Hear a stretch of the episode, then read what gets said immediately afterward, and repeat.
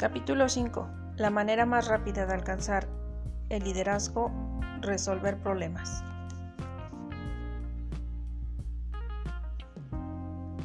Según FF Furnis en Coaching for Improved Work Performance, hay cuatro razones comunes por las que las personas no cumplen como deberían. Una, no saben lo que deberían saber. Dos, no saben cómo hacerlo. 3. No saben por qué deberían hacerlo. 4. Hay obstáculos fuera de control. Estas cuatro razones por las que las personas no cumplen desplegando todo su potencial son las responsabilidades del liderazgo. Las primeras tres razones se refieren a comenzar un trabajo bien. Un programa de capacitación, una descripción de trabajo, las herramientas adecuadas y la visión junto con la buena comunicación, son un largo camino hacia el cumplimiento efectivo de las tres primeras razones.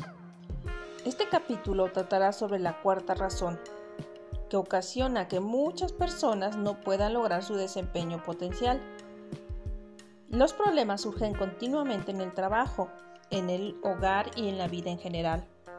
He observado que a la gente no le gustan los problemas, se cansa pronto de ellos y hará lo que sea posible para librarse de los mismos. Esto provoca que otros pongan las riendas de liderazgo en sus manos. Si usted está dispuesto y puede atacar los problemas de otros o capacitarlos para resolverlos, sus habilidades para resolver problemas serán siempre necesarias, pues la gente siempre tiene problemas, y cuando estos aparecen, observe a dónde va la gente en busca de solución. Este capítulo tratará sobre las dos cosas que se necesitan para resolver los problemas de una manera efectiva, la actitud correcta y el plan de acción correcto. Antes de que estas dos áreas sean exploradas, quiero comunicarle a usted algunas observaciones que he hecho sobre las personas y sus problemas. Todos tenemos problemas. Algunas veces los problemas nos abruman. Como sucedió con mi amigo Joy, antes de que saliera de su casa y se dirigiera al trabajo, recibió cuatro llamadas de larga distancia. Todo el mundo parecía tener un problema, y todos querían que Joey tomara un avión ese día y fuera a ayudarles. Finalmente, le dijo a su esposa que olvidara el desayuno. Salió de la casa tan pronto como pudo. Luego en el garage se dio cuenta de que su carro no encendía, por lo cual llamó a un taxi. Mientras esperaba el taxi recibió otra llamada sobre otro problema.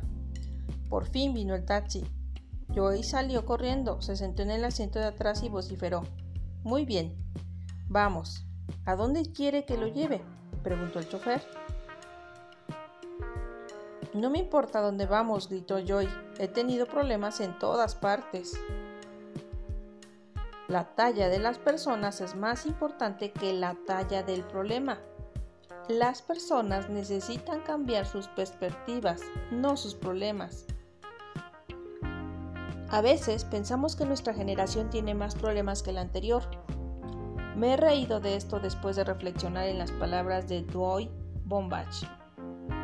Los viejos de Estados Unidos vivieron el, el declive de la bolsa de valores en 1929, que arruinó a muchas familias.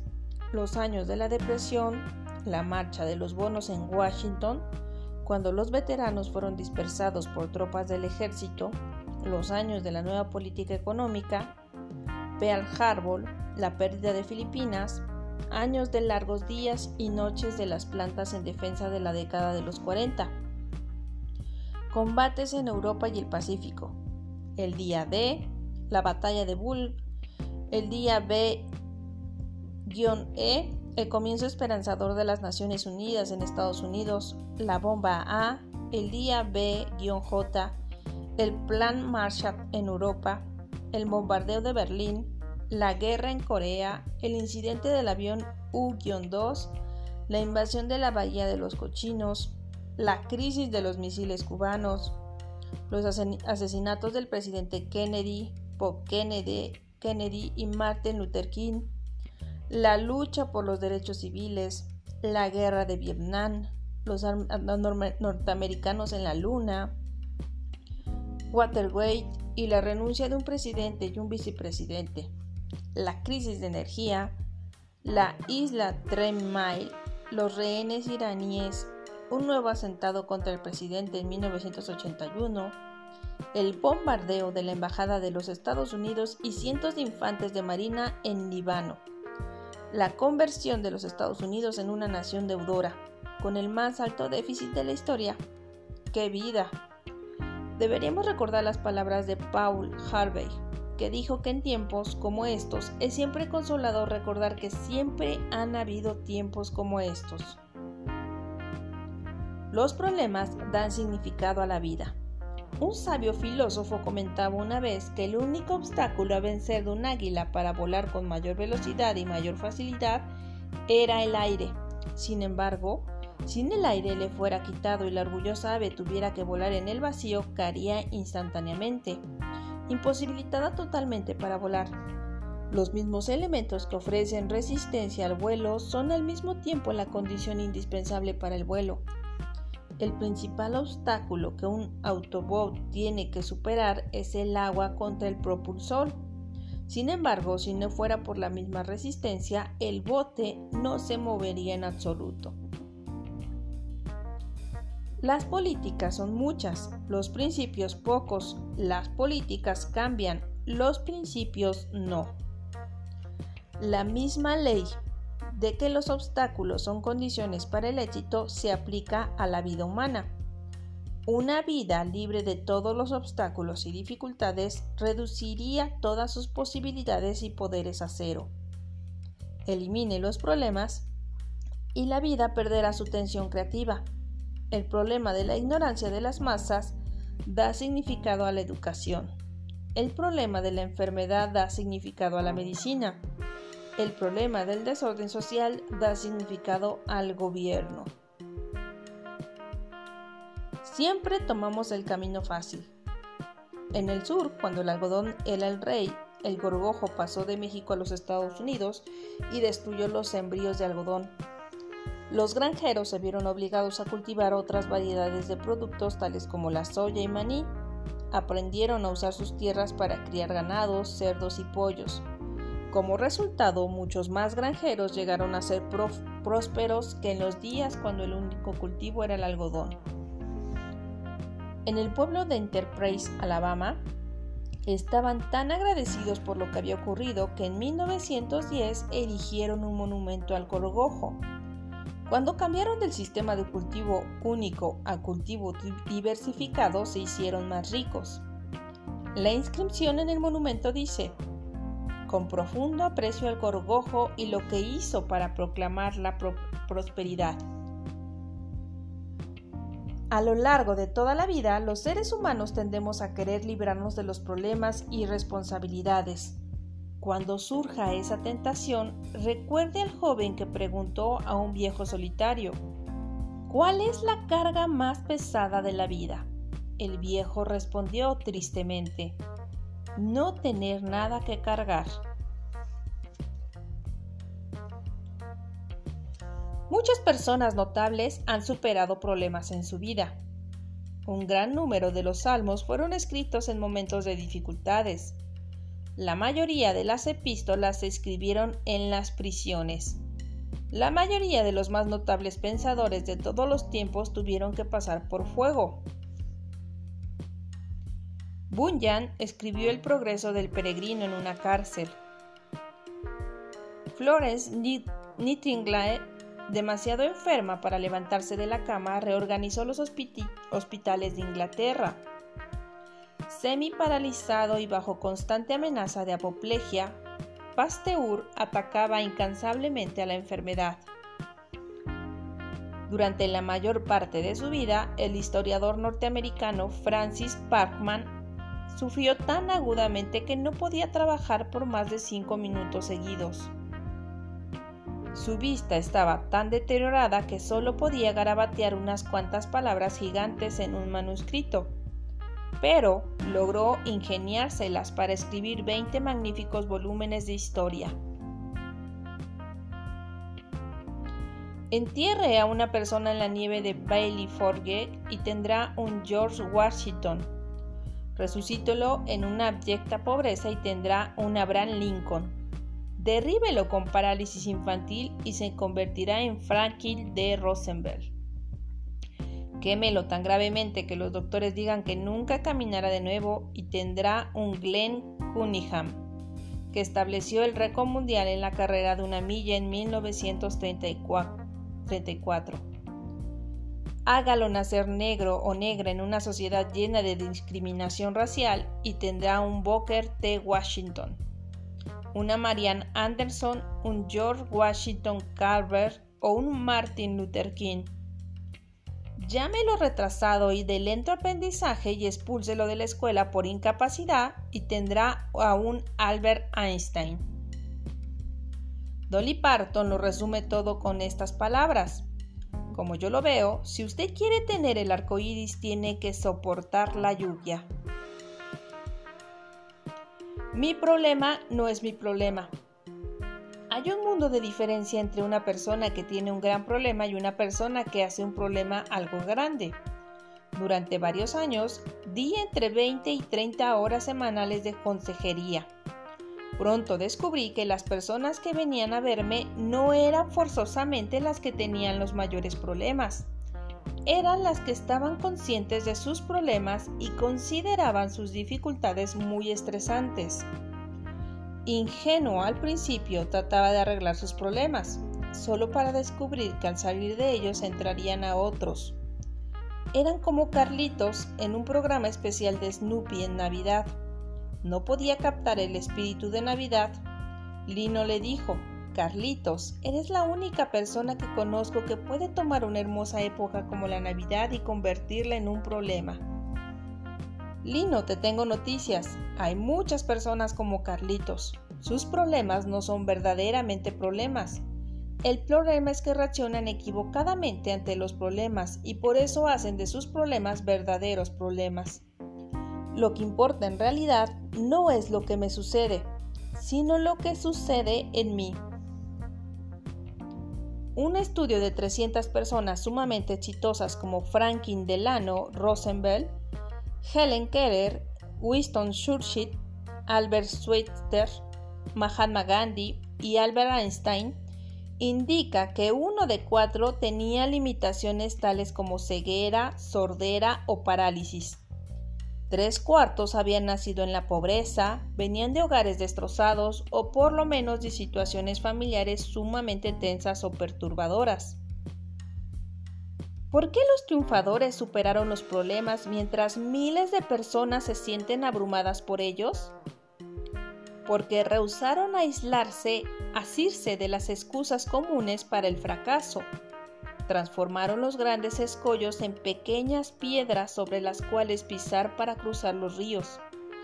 Se dieron cuenta de que no podían determinar todas las circunstancias de la vida, pero podían determinar qué actitudes escoger frente a cada circunstancia. Leí sobre el, coro, sobre el coro de una iglesia que reunía fondos para asistir a un concurso de coros y decidieron lavar carros. Para su desencanto, Luego de una jeteada mañana, por la tarde comenzó a llover y dejaron de llegar los clientes. Finalmente, una de las mujeres escribió este cartelón. Nosotros lavamos y con una flecha señalando hacia el cielo, él enjuaga. El periódico Los Angeles Times publicó recientemente esta cita. Si usted puede sonreír cuando cualquier cosa va mal, usted es un mentecato o un reparador. Yo, yo, añadiría, o un líder que se da cuenta de que el único problema que usted tiene es el que usted permite que sea problema, debido a su reacción equivocada hacia él. Los problemas pueden detenerle temporalmente. Usted es el único que puede actuar permanentemente. Un problema es algo por lo que yo puedo hacer algo, mi amigo y guía Fred Smith me enseñó esta verdad. Si no puedo hacer algo por un problema, no es mi problema, es una realidad de la vida. En 1925, una compañía norteamericana que fabricaba y comercializaba crema de afeitar estaba preocupada por la efectividad de su publicidad en los costados de las carreteras. Con la introducción de los automóviles de alta velocidad, les preocupaba que nadie tuviera tiempo de leer los letreros. Así que la compañía Burma Shape creó una serie de pequeños letreros espaciados a intervalos suficientes de manera que pudieran ser leídos a una alta velocidad. Este método único de publicidad hizo de Burma Shape un nombre familiar durante 46 años. Como niño que crecía en Ohio, me encantaban los anuncios de Burma Shape. Este era mi favorito. Un durazno se ve bien con, mucha pelusa, pero el hombre no es un durazno, ni nunca lo fue. La compañía Burma Shape se volvió creativa en una sociedad cambiante. Si no hubiera tenido respuestas alguna para el problema, no hubiera sido ningún problema, sino simplemente una realidad de la vida. Cuídese de resignarse con la posición de que no hay ninguna respuesta para el problema, alguien puede venir con una solución. La prueba de líder es la capacidad de reconocer un problema antes de que se convierta en una emergencia. En condiciones de un liderazgo efectivo, un, un, problema rara vez adquiere proporciones gigantescas, porque es reconocido y solucionado en sus etapas iniciales. Los grandes líderes, por lo general, reconocen un problema en la siguiente secuencia. 1. Lo presienten antes de verlo. Intuición. 2. Comienzan a buscarlo y hacen preguntas. Curiosidad. 3. Reúnen información. Procesamiento. 4. Expresan sus sentimientos y descubrimientos con unos cuantos colegas de confianza. Comunicación. 5. Definen el problema. Escritura. 6. Revisan sus recursos. Evaluación. 7. Toman una decisión. Dirección. Los grandes líderes a veces dejan de ver por un lado. Se dan cuenta de que el puñetazo que les ha derribado no es el duro, sino el único que no vieron venir. Por eso siempre están buscando señales e indicadores que les permitan darse cuenta del problema y sus probabilidades de solución tratan los problemas como el del potencial intruso en una granja de Indiana que leyó este letrero en una cerca. Si cruza este campo, es mejor que lo haga en 9.8 segundos.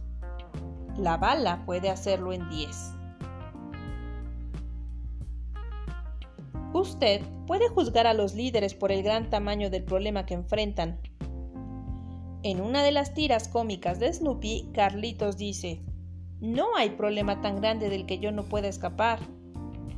Todos nos hemos sentido exactamente como el domador que publicó este anuncio en el periódico. Domador de leones quiere un león de domador. Sin embargo, al observar a las personas y sus problemas, he notado que la talla de las personas es más importante que la talla del problema. El problema parece más grande o más pequeño si la persona es grande o pequeña. Hace poco hablé con Marcia, una señora a quien le diagnosticaron cáncer hace dos años y a quien estirparon un seno. Se siente bien, pero me transmitió su preocupación de que otras mujeres con el mismo problema no se sientan bien. Parecía haber una gran diferencia entre Marcia y las demás que tuvieron el mismo problema. Podía percibir la recuperación de Marcia. Fue positiva desde el inicio del problema, como líderes debemos concentrarnos en formar grandes personas. Las grandes personas manejarán los grandes problemas con efectividad. Solucione problemas de trabajo rápidamente. Los problemas de personas tomarán más tiempo. Resolver problemas puede ser la agenda inmediata, pero no debe ser en lo que empleemos la mayor parte del tiempo. Si todo lo que hacemos es concentrarnos en resolver el siguiente problema a la mano, pronto nos sentiremos como el granjero que dijo, lo más difícil de ordenar, vacas es que nunca quedan ordeñadas. Los problemas nunca paran, pero nosotros podemos parar los problemas. Mis sugerencias para preparar personas que resuelvan problemas son 1. Dedique un tiempo a la gente. Los que nunca tienen tiempo para preparar a gente se ven obligados a tener tiempo para resolver problemas. 2. Nunca resuelva un problema por la persona. Resuélvalo con esa persona. Lleve ese individuo a través de la secuencia que ya se ha dado para reconocer un problema. Emplee el tiempo con esa persona y estudien este capítulo completo juntos. Los problemas deben ser resueltos al nivel más bajo posible. El presidente John F. Kennedy dijo que el presidente Eisenhower le dio este consejo el día anterior a la toma de, de, posesión. No serán fáciles los problemas que lleguen al presidente de los Estados Unidos. Si fueran fáciles de resolver, entonces los habría resuelto. Esta afirmación debería aplicarse a cada líder. Ascender por la escalera de liderazgo significa que tendrá que hacer menos decisiones, pero más importantes. Las habilidades de un líder para resolver problemas deben aguzarse, puesto que cada decisión significa una decisión de primera importancia. John E. Hunter dijo, una situación solamente se convierte en problema cuando uno no tiene suficientes recursos para afrontarla. El resto de este capítulo trata de lo que se necesita para resolver efectivamente los problemas. La actitud correcta. El tema de lo que significa nuestra actitud es tan importante para los líderes potenciales que el siguiente capítulo se dedicará totalmente a ello. Por eso, Bastarán pocos pensamientos en este momento. Norman Vincent Peale tenía razón cuando dijo que el pensamiento positivo es la manera que se piensa acerca de un problema. Entusiasmo es la manera que usted se siente con respecto al problema.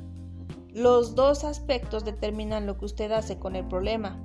Si yo pudiera hacer algo por las personas, les ayudaría a cambiar sus perspectivas, no sus problemas.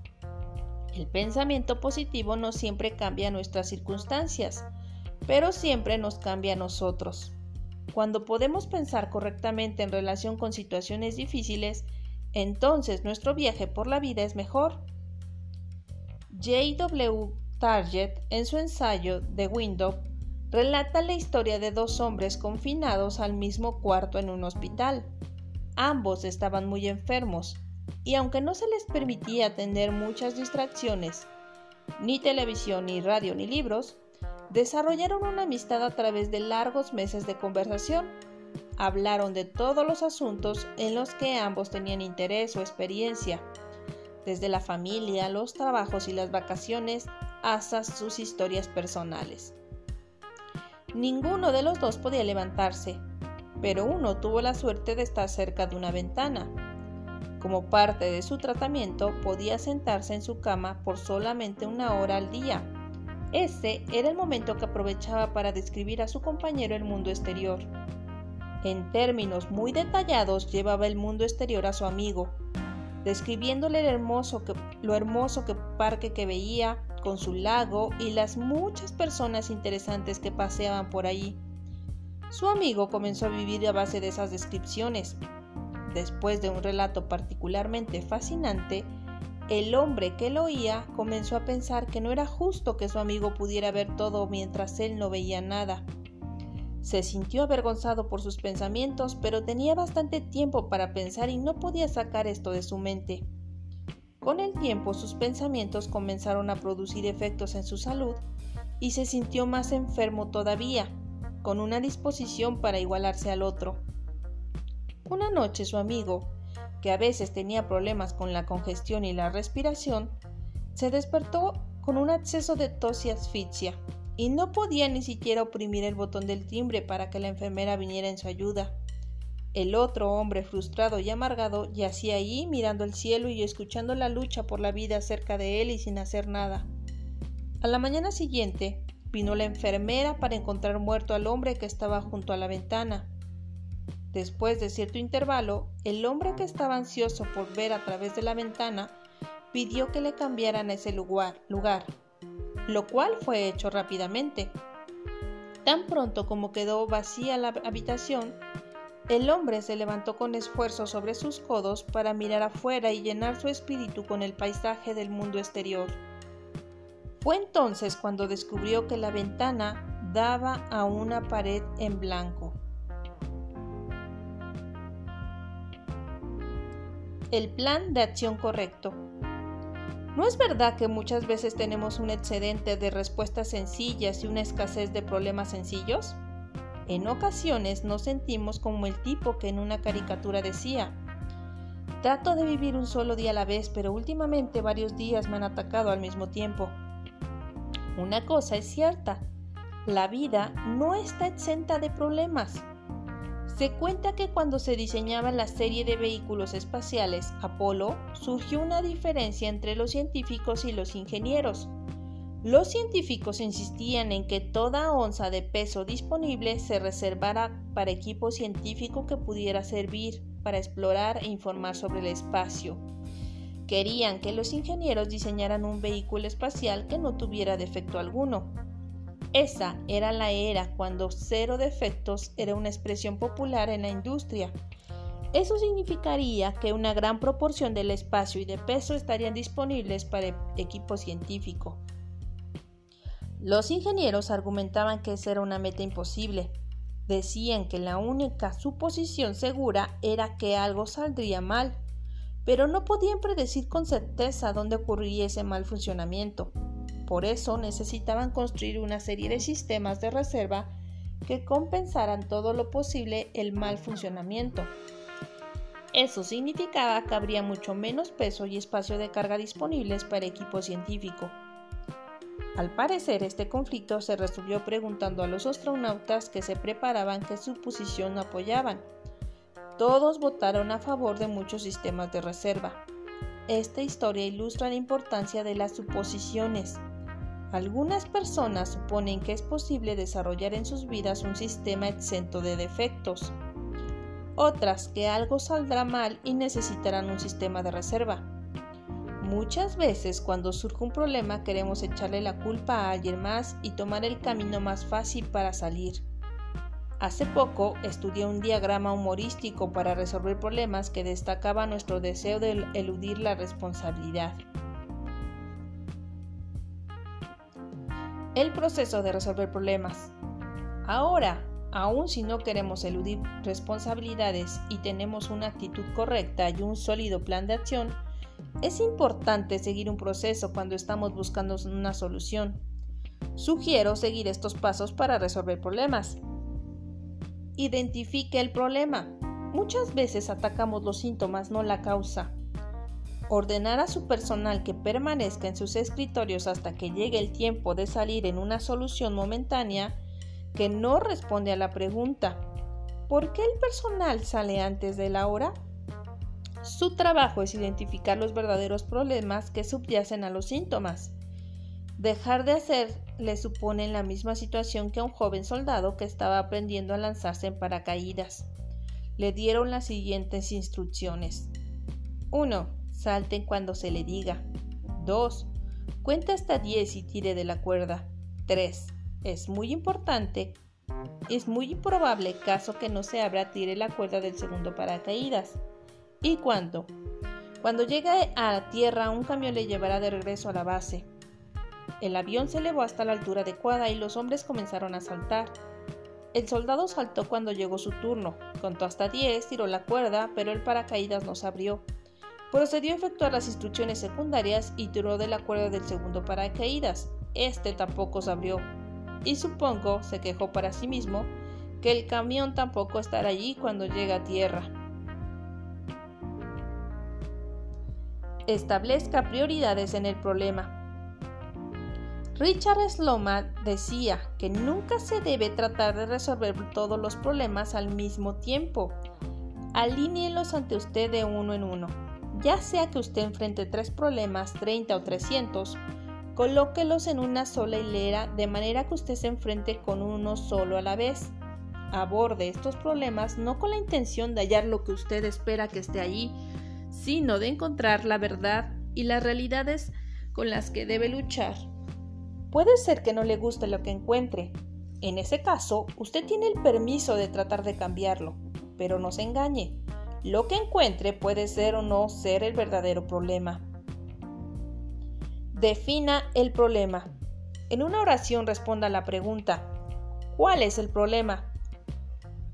Biel nos anima a recordar la diferencia entre resolver el problema y tomar una decisión. Una decisión es una elección que usted hace entre dos o más alternativas, tales como ¿debo volar a Phoenix o a Chicago? Un problema es una situación que está en contra de sus intenciones o expectativas.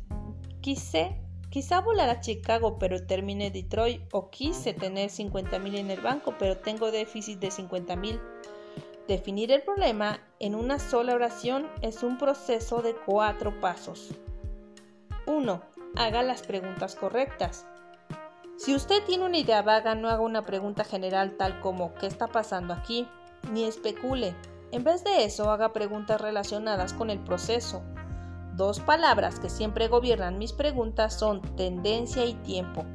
La mayoría de las huellas de los problemas pueden ser rastreadas si se hacen preguntas específicas en estas dos áreas. 2.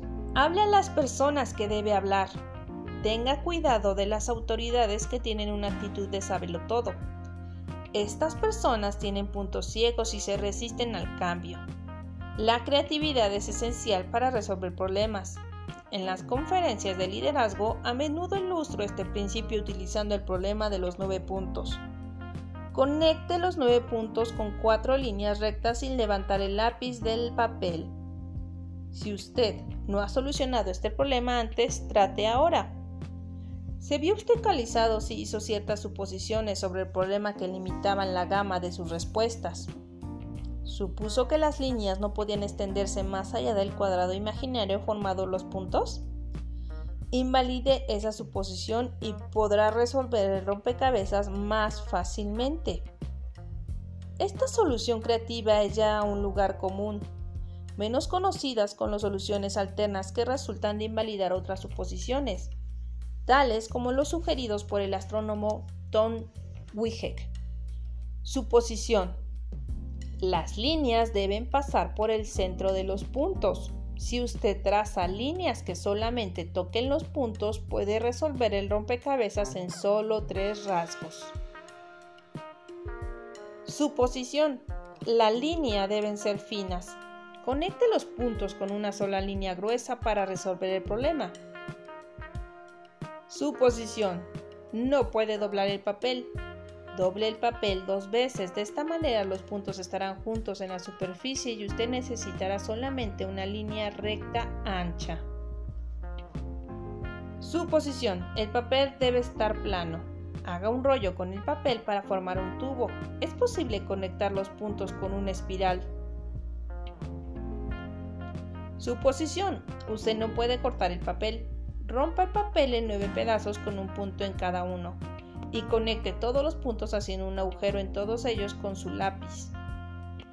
Estas soluciones alternas hacen el clásico problema de los nueve puntos aún más efectivo para comunicar el mensaje de que podemos encontrar más maneras de resolver más problemas si invalidamos ciertas suposiciones.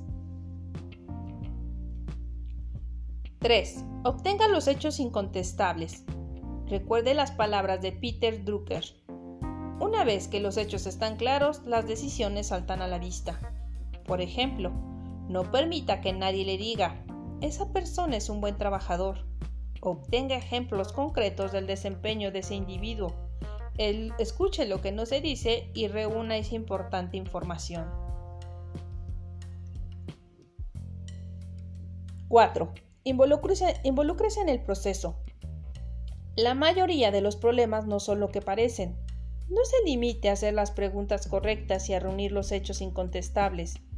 Involúcrese en el proceso haciendo el trabajo del personal y vea cuáles son los problemas que surgen.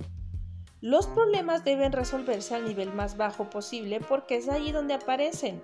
Este es el nivel también donde son definidos con más claridad. Escoja las personas que le van a ayudar en el proceso de resolver problemas. Sócrates desarrolló este método hace 2400 años.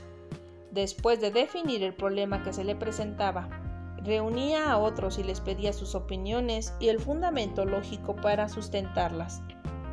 Como asimismo se consideró Moscardón, Sócrates pasó la mayor parte de su vida molestando a los complacientes y conservadores atenienses.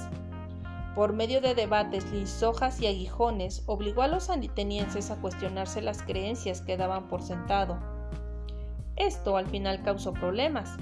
Los atenienses le acusaron de impiedad contra los dioses y de corromper a la juventud ateniense. Fue arrojado a la cárcel y juzgado y sentenciado a muerte. Después de un mes, tiempo durante el cual rechazó la ayuda que le ofrecía a sus amigos para escapar, Sócrates bebió una copa de cicuta y murió. Nadie espera que vaya tan lejos, pero practicar el método socrático le ayudará a ser un mejor líder. Antes de invitar a la gente a asistir a una reunión para resolver problemas, haga lo siguiente. ¿Es este un verdadero problema? ¿Es urgente? ¿Se conoce la verdadera naturaleza del problema? ¿Es específico? Si la gente habla sobre todo, al final no hablará sobre nada. Ha invitado al grupo más competente para tratar el problema y cada participante está preocupado por resolverlo. Junte las causas del problema. Haga una lista de todas las posibles causas del problema averiguando qué causó el problema y cómo se puede evitar esto en el futuro. Junte todas las soluciones posibles. Haga una lista de todas las soluciones posibles. Mientras más, mejor. Rara vez hay solamente una manera de resolver un problema. Las opciones son esenciales porque un problema cambia continuamente. El líder, sin una solución de reserva para la respuesta primaria, pronto estará en dificultades. Establezca prioridades y seleccione las mejores soluciones. Sopese todas las soluciones posibles antes de decidir. El líder debe siempre responder a las siguientes preguntas. ¿Qué solución tiene el mayor potencial de ser acertada? ¿Qué solución favorece los mejores intereses de la organización? ¿Qué solución tiene de su lado el, ímpetu y el tiempo oportunos? ¿Qué solución tiene la más grande posibilidad de éxito? Implementen la mejor solución. Norman Burchett, fundador de Atari, dijo, todo el que haya tomado una ducha tiene una idea. Es la persona que sale de la lucha, se seca y hace algo al respecto la que conoce la diferencia. Evalúe la solución. Deje que otros la prueben y hagan perforaciones en ella.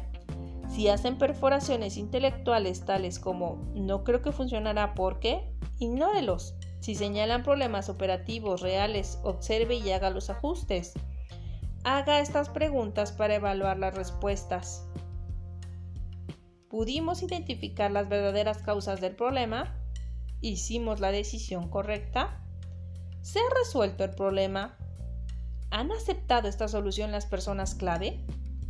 Ayude a la gente a mejorar sus habilidades para resolver problemas a fin de que puedan enfrentar el conflicto en el futuro establezca los principios o políticas para impedir que los problemas vuelvan a surgir. Mientras que las políticas se establezcan para una función en particular, los principios son una guía para todos y son más generales. Las políticas cambian cuando su aplicación ya no es indispensable. Los principios no cambian. Las políticas son muchas, los principios son pocos. Las políticas cambiarán, los principios nunca lo harán. Las políticas funcionan muy bien en asuntos operacionales y en un nivel administrativo más bajo. Una política nunca debe mantenerse y ser defendida cuando ésta impide el cumplimiento del programa y demora el cambio que se necesita para progresar. El propósito de una política es dar una dirección clara y permitir un mejor flujo en la organización muchos problemas operacionales quedarán resueltos con la implementación de una política sólida. Un principio dentro de una organización es tome siempre el camino fácil. Este principio significa que cuando hay debate, preguntas o confrontación entre el personal y la gente, siempre espero que mi personal conceda el beneficio de la, duda a otros. Este principio es para todos los de mi organización en todo el tiempo. Puede ser que no tenga nada que ver con un procedimiento operacional relativo a máquinas y papel, pero tiene que ver con la gente. Para enseñar principios efectivos a mi personal debo enseñarles mediante el ejemplo, relacionarlos respondiendo la pregunta ¿cómo puedo utilizar esto en mi vida? y aplaudir cuando veo los principios aplicados a su vida. Más adelante dedico todo un capítulo en la importancia de tener las personas apropiadas a su alrededor. En relación con la solución de problemas, si usted es el que siempre soluciona y nunca enseña a los que le rodean a pensar y a decidir por sí mismos, tendrá un grupo de dependientes de, seguidores. Hace muchos años decidí concentrarme en ayudar a las personas a que ellas resolvieran sus problemas en vez de resolverles los problemas. Estas sugerencias son algunos métodos que usted encontrará efectivos. Nunca deje que otros piensen que usted tiene las mejores respuestas. Esto solo les hará dependientes de usted. Haga preguntas, ayuda a la gente a pensar en todo el proceso del problema. Sea un entrenador, no un rey.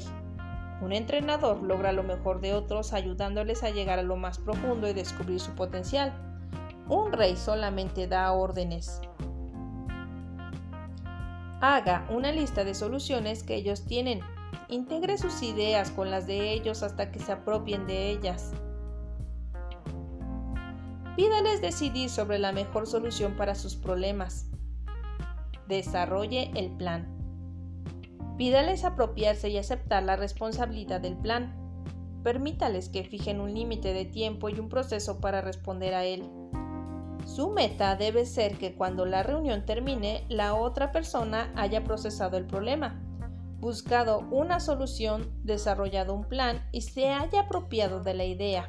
La relación de él o de ella con usted no será de dependencia, sino de profundización.